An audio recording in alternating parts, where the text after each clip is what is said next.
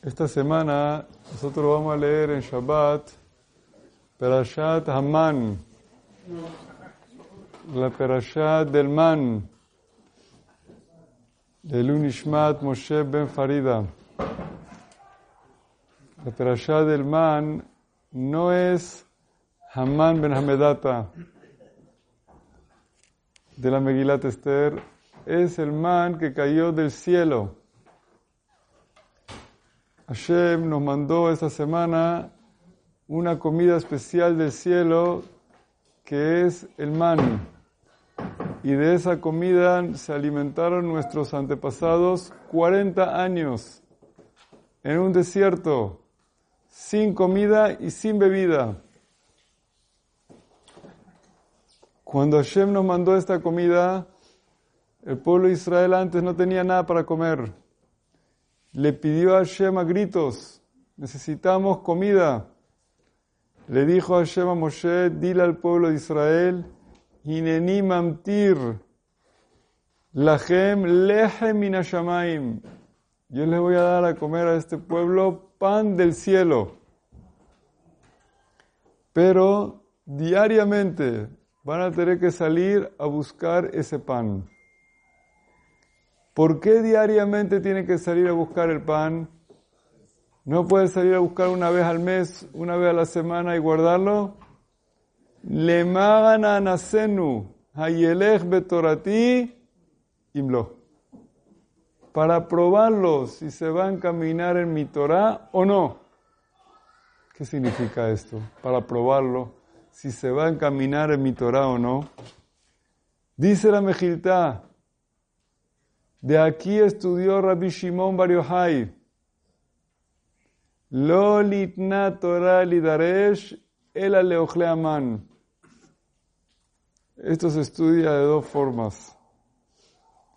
La primera forma es, la Torah fue estudiada para las personas que comen el man.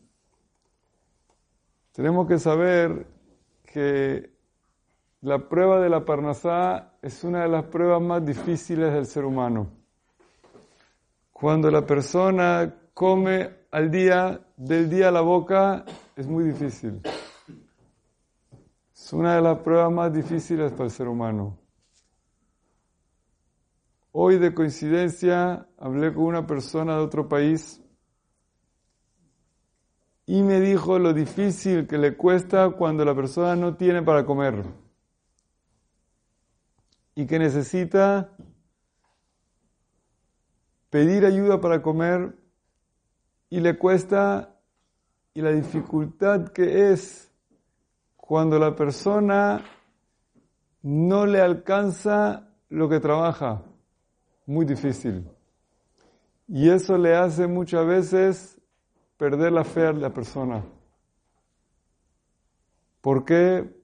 Porque al ser humano una de las cosas más difíciles, más que lo agarra a la persona, es uno necesita poder comer. Cuando no logra poder mantenerse, uno siente inestabilidad. Y la inestabilidad le hace pensar lo peor. Y en esa situación todavía necesita la persona cuidar y observar leyes y órdenes y cosas, no, déjame trabajar, déjame buscar mi pernasá.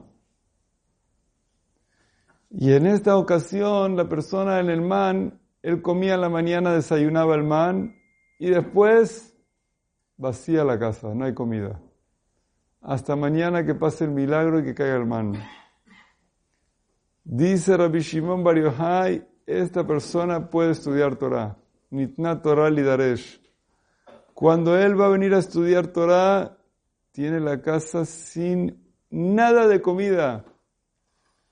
Le dice la señora, ¿qué vamos a comer mañana? Si Dios manda un milagro y cae un man, habrá comida.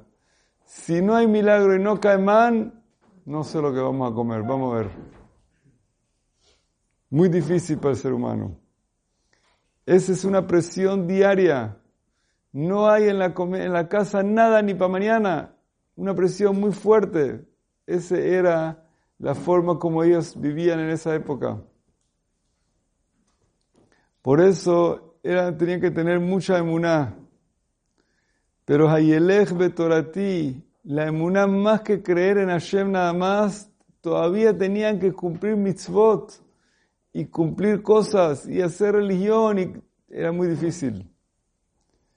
Ese es lo que dice el Seforno, que la persona necesitaba en esa situación tener una emuná muy fuerte. Pero en esto hay otro aspecto más también. La persona en ese nivel de fe tampoco tenía que esforzarse para la parnasá. La persona que recibía el man le recibía el pan del cielo sin esfuerzo. Es verdad que lo tenía en el momento que lo necesitaba, pero Hashem se lo dejaba hasta el minuto 99. Pero en ese momento que llegaba, llegaba Minashamaim hecho listo para comer, sin tener que hacer ningún esfuerzo. Llega en el momento 99, pero te llega directo a la boca. Así es cuando la persona pasa la prueba. Después que pasa la prueba, ya llegó la Yeshua. Ese es el nisayón del man. Hoy en día, en el mundo se viven muchos tipos de nisionot, de parnasá, que no son del todo fáciles. Y las personas muchas veces pierden mucha emuná por problemas de parnasá. Personas que son creyentes, que son maminim, que son de buenas familias, se vuelven locos por la presión de la parnasá. No nos olvidemos, nuestros padres vivieron así 40 años en el desierto y son la gente que recibió la Torá por el zehut de esta emuná que traspasaron, esos nisionot que traspasaron. Y Hashem les dio a ellos estas pruebas para que nosotros, sus hijos, podamos tener esta fortaleza de poder vivir este tipo de nisionot de emuná. Pero hay que saber que es parte de los nisionot de la vida, es este tipo de nisionot de la persona saber que estamos en manos de Hashem y que uno tiene que hacer su esfuerzo, tiene que salir a buscar. Y ame la que tú, tiene que salir a buscar su parnasá. Pero hay que saber que después de todos los esfuerzos que haga, todo depende de la mano del Todopoderoso y la persona está en un nisayón. Y uno de los nisionot más difícil es ese nisayón de Parnasá.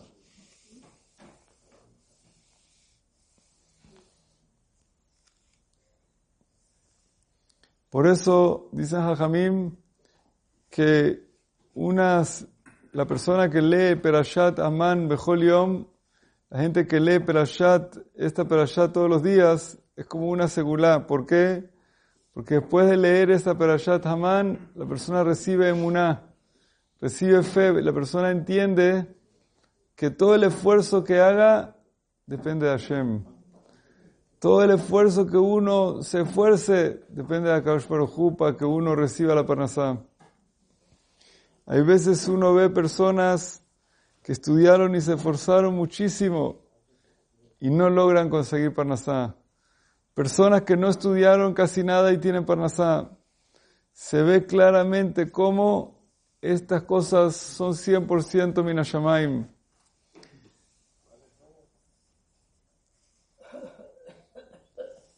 Como trae la Gemara sobre Rabbi Elazar Bar Y cuenta la Gemara en Yomala Medhe todos los nisionot que la persona pasa. Yosef Atzadik también pasó Nisayon Aon y Nisayon Osher. Sabemos todos los nisionot, con la Parnasá es uno de los nisionot primeros. Por eso cuando la persona llega al Shamaim después de 120 años, la primera pregunta que le hacen es sobre la Nisayona Parnasá. Nasata Benatata Bemuná. ¿Cómo era tu trabajo si era con emuná o sin emuná? ¿Por qué? Por cuanto que el Nisayón de la Parnasá es una de los es una de las pruebas más difíciles que tiene la persona en este mundo.